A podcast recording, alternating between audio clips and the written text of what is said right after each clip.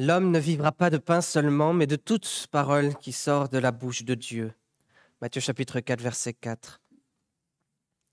Ouvrons la parole de Dieu et recevons avec reconnaissance la nourriture euh, qui a été préparée pour nos âmes ce matin. Nous lisons dans le livre du prophète Ésaïe au chapitre 22, les versets 1 à 14.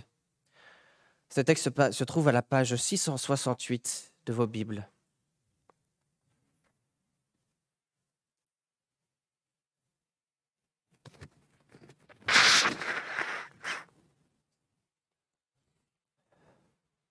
Disons dans le livre du prophète Ésaïe, chapitre 22, les versets 1 à 14. Menace sur la vallée de la vision. Pourquoi donc es-tu monté avec tout ton peuple sur les terrasses, ville bruyante, pleine de tumulte, cité qui s'amuse Tes blessés ne sont pas blessés par l'épée, ils ne mourront pas en combattant. Tous tes officiers fuient ensemble. Ils sont faits prisonniers par les archers. Tous tes habitants sont ensemble faits prisonniers, tandis qu'ils prennent de loin la fuite. C'est pourquoi je dis, détournez de moi les regards, laissez-moi pleurer amèrement. N'insistez pas pour me consoler du désastre de la fille et de mon peuple, car c'est un jour de confusion, d'écrasement et de consternation. Envoyé par le Seigneur, l'Éternel des armées dans la vallée de la vision. Murailles démantelées, appels au secours vers la montagne. Et l'âme porte le carquois, des chars de combattants, des cavaliers s'avancent. Kir met à nu le bouclier. Tes plus belles vallées, sont remplies de chars, et les cavaliers se rangent en bataille à la porte. Il ôte la couverture de Judas, en ce jour, tu tournes tes regards vers les armements de la maison de la forêt. Vous voyez les brèches nombreuses faites à la ville de David, vous faites des provisions d'eau dans le bassin inférieur. Vous comptez les maisons de Jérusalem et vous abattez les maisons pour fortifier la muraille. Vous faites un réservoir entre les deux murs pour les eaux de l'ancien bassin, mais vous ne tournez pas vos regards vers celui qui fait cela vous ne voyez pas celui qui le prépare de longue date. Le Seigneur, l'Éternel des armées, vous a appelé en ce jour à pleurer et à vous lamenter, à vous raser la tête et à ceindre le sac. Et voici de la gaieté et de la joie. On tue le gros bétail et l'on égorge le petit. On mange de la viande et l'on boit du vin. Mangeons et buvons, car demain nous mourrons. L'Éternel des armées me l'a révélé, non, cette faute ne sera pas expiée en votre faveur jusqu'à votre mort, dit le Seigneur, l'Éternel des armées. Remettons ensemble cet enseignement dans la prière.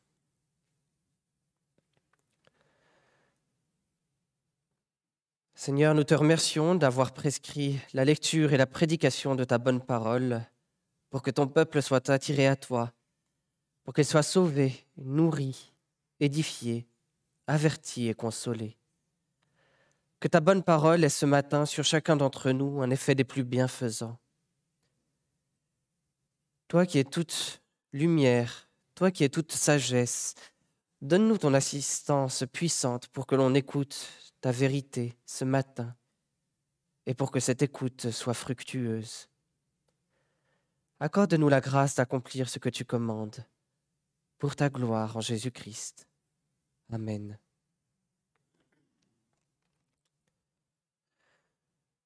Bien-aimé du Seigneur, il y a un temps pour pleurer et il y a un temps pour rire. C'est la Bible qui le dit dans l'Ecclésiaste au chapitre 3, le verset 4. Il y a un temps pour pleurer et un temps pour rire. Le texte biblique que nous venons de lire nous présente un moment dans l'histoire du peuple de Dieu où Dieu commande à son peuple de pleurer et pourtant le peuple rit. Dieu ordonne à son peuple de se repentir, mais le peuple préfère se divertir. Ça ne sera pas sans conséquence pour le peuple. Ce mauvais choix, c'est-à-dire se divertir plutôt que de se repentir, se retrouve souvent dans la grande histoire du peuple de Dieu, comme aussi dans notre propre histoire personnelle et dans notre propre histoire d'Église.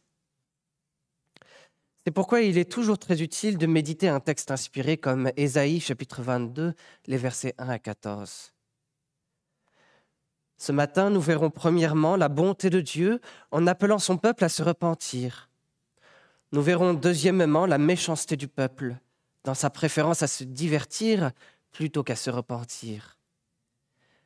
Et nous verrons finalement, troisièmement, que nous devons nous méfier de la philosophie très populaire qui se résume dans le slogan Mangeons et buvons, car demain nous mourrons. Alors premièrement, considérons la bonté de Dieu en appelant son peuple à se repentir. Il est écrit dans notre texte, Ésaïe 22, au verset 12, Le Seigneur, l'Éternel des armées, vous a appelé en ce jour à pleurer et à vous lamenter, à vous raser la tête et à ceindre le sac. À l'époque d'Ésaïe, ces gestes étaient des signes de repentance et d'humiliation. Dieu les demandait de la part de son peuple parce qu'il aime son peuple et qu'il veut le bénir. Et le, peuple, ne peut pas être béni s'il est content, s'il se réjouit de son péché. Le Seigneur, l'Éternel des armées, vous a appelé en ce jour à pleurer et à vous lamenter, à vous raser la tête et à ceindre le sac. Le peuple s'était rebellé contre Dieu. Dieu ne l'abandonne pas à sa rébellion. Au contraire, il l'appelle à revenir à lui parce que l'Éternel, Dieu, est bon. Par un autre de ses prophètes, un prophète du nom de Joël, l'Éternel va aussi communiquer le même appel à la repentance au même peuple. Il écrit en Joël chapitre 2 versets 12 et 13 Revenez à moi de tout votre cœur, avec des jeûnes, avec des pleurs et des lamentations. Déchirez vos cœurs et non vos vêtements, et revenez à l'Éternel votre Dieu, car il fait grâce, il est compatissant, lent à la colère et riche en bienveillance. Chaque appel de Dieu à la repentance que nous voyons dans la Bible est une marque de la bonté de notre Dieu. Écoutez bien dans le Nouveau Testament cette fois. Jacques chapitre 4, les versets 8 à 10. Purifiez vos mains, pécheurs, et nettoyez vos âmes, vos cœurs partagés. Reconnaissez votre misère, menez deuil, pleurez.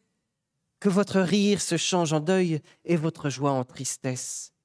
Humiliez-vous devant le Seigneur, et il vous élèvera. Reconnaissons-le ce matin, de nos jours, la notion de repentance est largement tombée en désuétude. Elle ne dit plus grand-chose aux hommes d'aujourd'hui. Elle s'est perdue, entraînée dans l'avaloir de la sécularisation. Aux oreilles de nos contemporains, la repentance, ce n'est plus de notre temps. C'est une notion désaffectée, comme peut l'être un site désaffecté, déserté, ne suscitant plus d'attrait. Ça ne dit plus rien, la repentance. Cette réalité biblique décisive a été totalement abandonnée. D'où la nécessité urgente de revenir à la Bible. Pourquoi la Bible accorde-t-elle autant d'importance à la repentance? Quel est l'enjeu qui se trouve engagé là? L'enjeu, c'est que le Dieu de la Bible est un Dieu de vie et un Dieu pour la vie. Il a envoyé son Fils pour que nous ayons la vie et que nous l'ayons en abondance. Pour la Bible, le refus de se repentir, c'est la mort. Autrement dit, c'est la non-vie. C'est se couper de la vraie vie. Ne pas vouloir se repentir, c'est mourir. La Bible dit que Dieu appelle tous les hommes en tout lieu à se repentir. Pourquoi? Parce qu'il a fixé un jour où il va juger le monde. Le Fils de Dieu a commencé son ministère public en disant Repentez-vous et croyez la bonne nouvelle. Lorsque le Seigneur Jésus envoie ses douze apôtres en mission, les évangiles nous disent que les apôtres prêchaient la repentance. Et plus loin dans son ministère, Jésus-Christ pardon, dit aux foules qui le suivent, Si vous ne vous repentez pas, vous périrez. Avant de quitter la terre et de monter au ciel, notre Sauveur a dit que la repentance en vue du pardon des péchés sera prêchée en son nom à toutes les nations. Lorsqu'il résume sa vie, l'apôtre Paul écrit encore J'ai annoncé partout la repentance, avec la pratique d'œuvres dignes de la repentance. Acte 26, verset 20. Tous les hommes, en tout lieu, dans toutes les nations, sont appelés à se repentir. Telle est la bonté de Dieu. Que cette bonté est étonnante, qu'elle est gracieuse, qu'elle est généreuse, n'est-ce pas? Deuxièmement, considérons ensemble la méchanceté du peuple dans sa préférence à se divertir plutôt qu'à se repentir. Le verset 12 d'Ésaïe 22 dit Le Seigneur, l'Éternel des armées, vous a appelé en ce jour à pleurer et à vous lamenter. Le verset 13 commence, lui, par Et voici de la gaieté et de la joie au verset 2, Jérusalem est appelée la cité qui s'amuse. Et le prophète Sophonie va dire lui aussi de Jérusalem, Voilà donc cette ville d'amusement qui dit en son cœur, Moi et rien que moi. Sophonie chapitre 2 verset 15. Autrefois, Jérusalem était connue comme la ville sainte, la cité fidèle. Et pourtant maintenant, Jérusalem est devenue la cité qui s'amuse. Elle n'a plus à cœur d'être fidèle et sainte. Jérusalem était la ville de l'Éternel, elle était sa résidence, un lieu saint, la cité de Dieu choisie pour être en quelque sorte son habitation, sa maison. Et pourtant maintenant, on l'appelle la cité qui s'amuse. Ce n'est pas un compliment parce que ce n'est pas le temps de s'amuser. Pourquoi est-ce que ce n'est pas le temps de s'amuser? Ce n'est pas le temps de s'amuser parce qu'une sévère menace pèse sur Jérusalem. Le tout premier mot d'Ésaïe 22, c'est menace. Une terrible tempête s'en vient. L'ensemble de notre texte est une prophétie de la prise de Jérusalem. Cette tempête pèse sur Jérusalem parce que le peuple est descendu au niveau des païens, par la légèreté profane par l'endurcissement de leur cœur. C'est pourquoi il y aura des larmes, des souffrances et des morts. Il est urgent, il est urgent de se repentir. Le Seigneur, l'Éternel des armées, vous a appelé en ce jour à pleurer et à vous lamenter. Mais que fait le peuple? Il s'amuse, il se divertit. Si on prend le mot prions et on enlève le P, il reste rions. N'est-ce pas ce que fait le peuple? Il rit, il s'amuse. Voici de la gaieté et de la joie, verset 13. Alors que de choses effrayantes se préparent, on s'amuse. Ville brillante, pleine de tumulte, cité qui s'amuse, verset 2. Le verset 4 nous montre le prophète Ésaïe qui pleure sur la ruine prochaine de Jérusalem. C'est pourquoi je dis, Détournez de moi les regards. Laissez-moi pleurer amèrement. N'insistez pas pour me consoler du désastre de la fille de mon peuple. Pendant que la ville se livre à une joie bruyante, à une joie profane, le prophète Ésaïe ne se fait pas d'illusions sur le très sombre avenir qui est réservé à son peuple. Sa douleur est intense et profonde.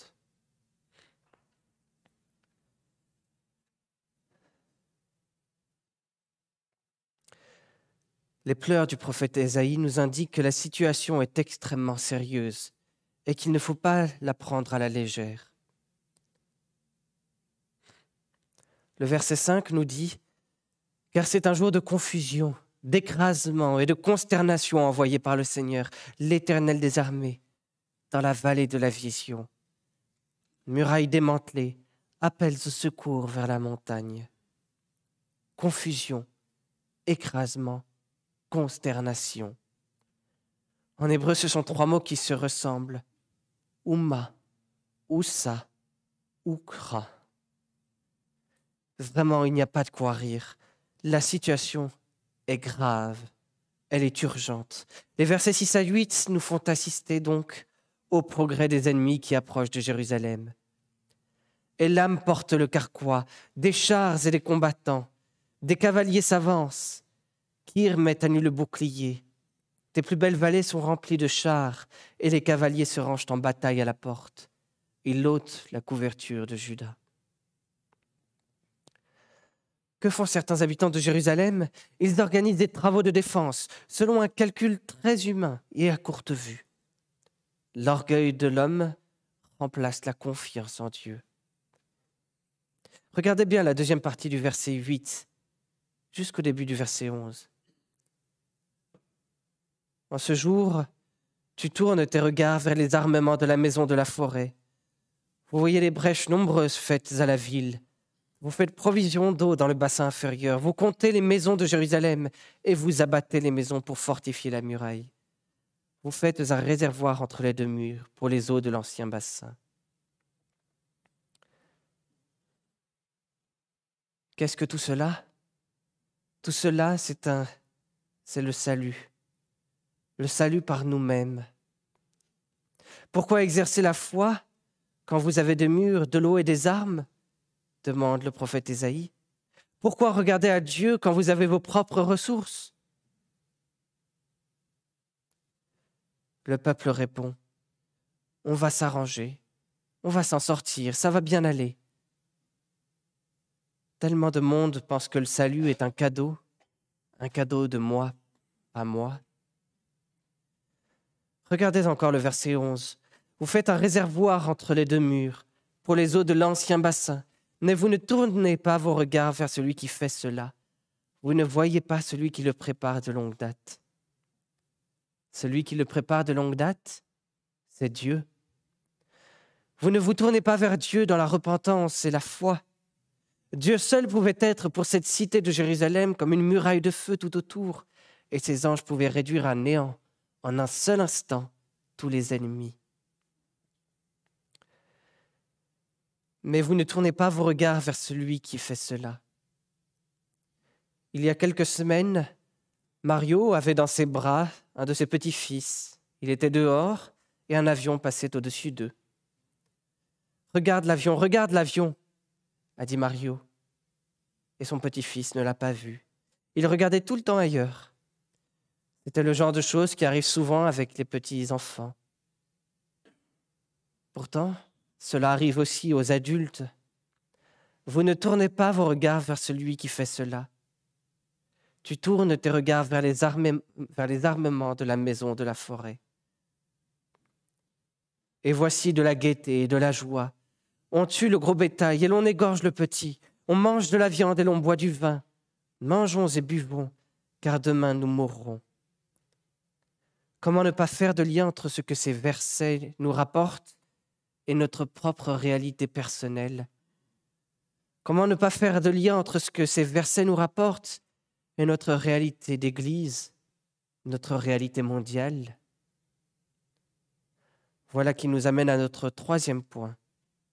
Troisièmement, nous devons nous méfier de la philosophie très populaire qui se résume dans le slogan Mangeons et buvons, car demain nous mourrons. De nos jours, peut-être plus que jamais dans toute l'histoire de l'humanité, nous vivons dans un monde soumis à la tyrannie, à la tyrannie du divertissement, à la dictature du fun et de l'amusement. Une émission pour enfants répète N'oubliez pas que s'amuser, c'est tout ce qui compte. La véritable valeur incontestable aujourd'hui, le seul unique dogme consensuel, c'est le divertissement.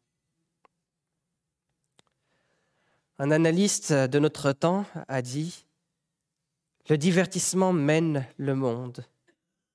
Et un autre a écrit On ne semble vivre que pour rien d'autre que le divertissement.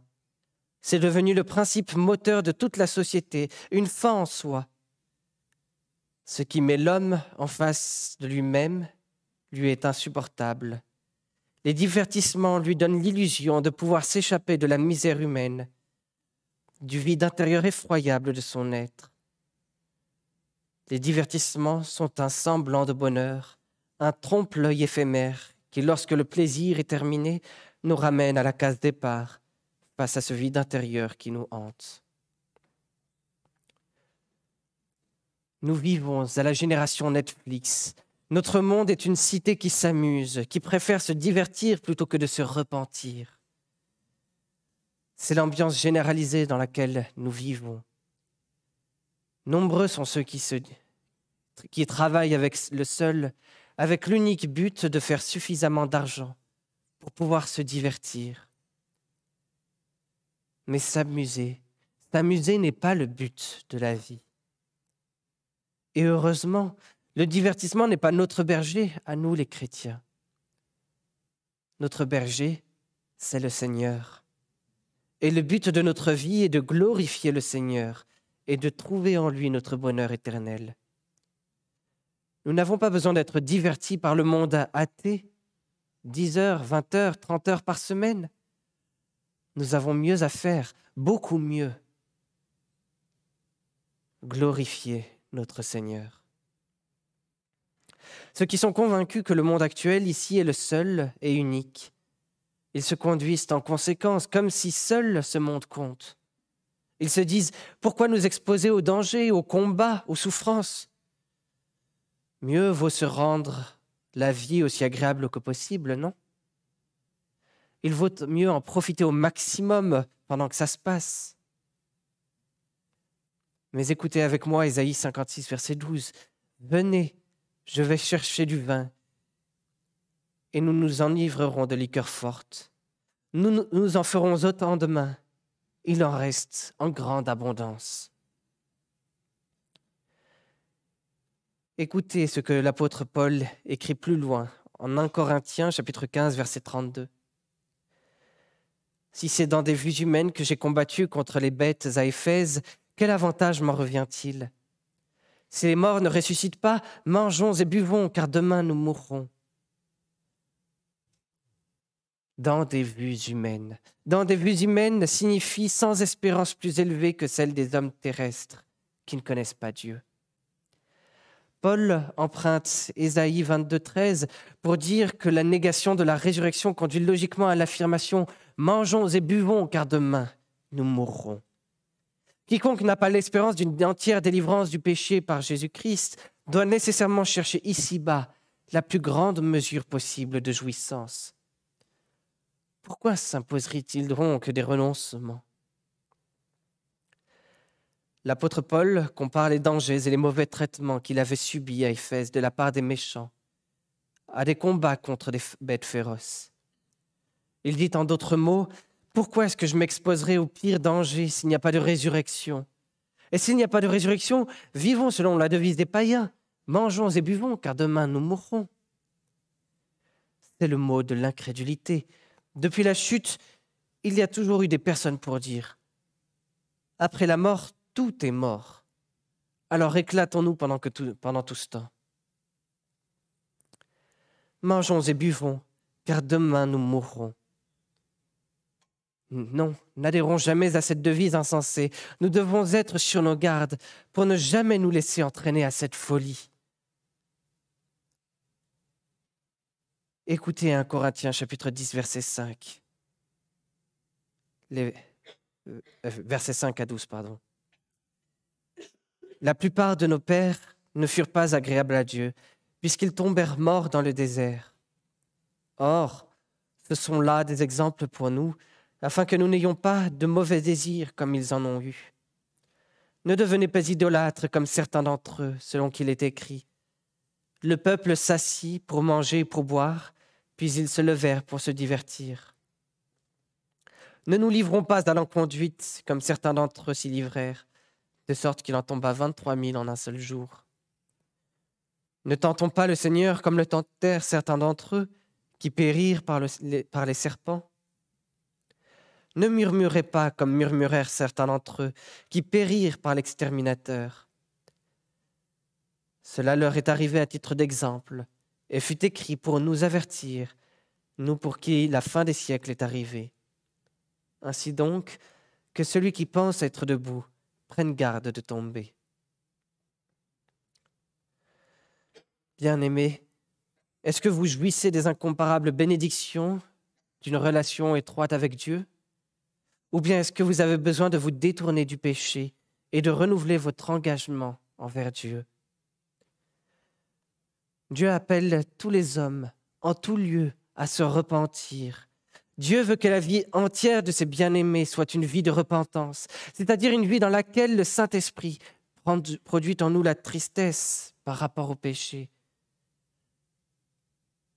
Une vie dans laquelle le Saint-Esprit produit la prise de conscience que le seul moyen d'être sauvé du péché et de sa punition consiste à placer notre confiance en Jésus-Christ. C'est dans cet état d'esprit-là, et c'est par cette grâce de l'Évangile, celle de la repentance, que nous pouvons goûter à la vraie joie et à la vraie gaieté du cœur. La culpabilité de vivre dans le péché sabote tout plaisir. Écoutez un témoin, le roi David au psaume 32. Tant que je me suis tu, mes os se consumaient. Je gémissais toute la journée, car nuit et jour ta main pesait sur moi. Ma vigueur n'était plus que sécheresse, comme celle de l'été. Je t'ai fait connaître mon péché, et je n'ai pas couvert ma faute. J'ai dit, je transgresserai mes transgressions, euh, je confesserai, pardon, mes transgressions à l'Éternel. Et toi, tu as enlevé la faute de mon péché. En d'autres mots, tant que je ne me repentais pas, j'étais misérable, je mourrais. Il n'y a pas de paix pour nous quand nous vivons dans la rébellion contre Dieu. Ne pas vivre dans la repentance enlève tout plaisir, tout réconfort, toute saveur à la vie. On a beau se donner corps et âme à mille, divertissements, rien, rien n'aide. On est profondément malheureux en dedans, vide, même si on cherche à donner l'illusion que tout va bien. Tant que je me suis tu, je gémissais. Mais il y a beaucoup de paix et de vraie joie pour quiconque vit dans la repentance. Parce qu'à ceux qui se repentent, Dieu pardonne. Dieu seul peut enlever notre culpabilité et nous pardonner. David écrit ailleurs, au psaume 51 cette fois-ci, Purifie-moi et je serai pur. Annonce-moi la félicité et la joie, et les eaux que tu as brisées seront dans l'allégresse. Efface toutes mes fautes. Ô Dieu, crée en moi un cœur pur, renouvelle en moi un esprit bien disposé, rends-moi la joie de ton salut.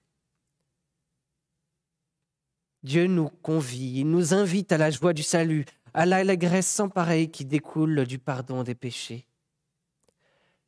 Ça, c'est autrement plus précieux et satisfaisant que la gaieté superficielle que procurent, de manière temporaire, les divertissements et les amusements trompeurs de ce monde.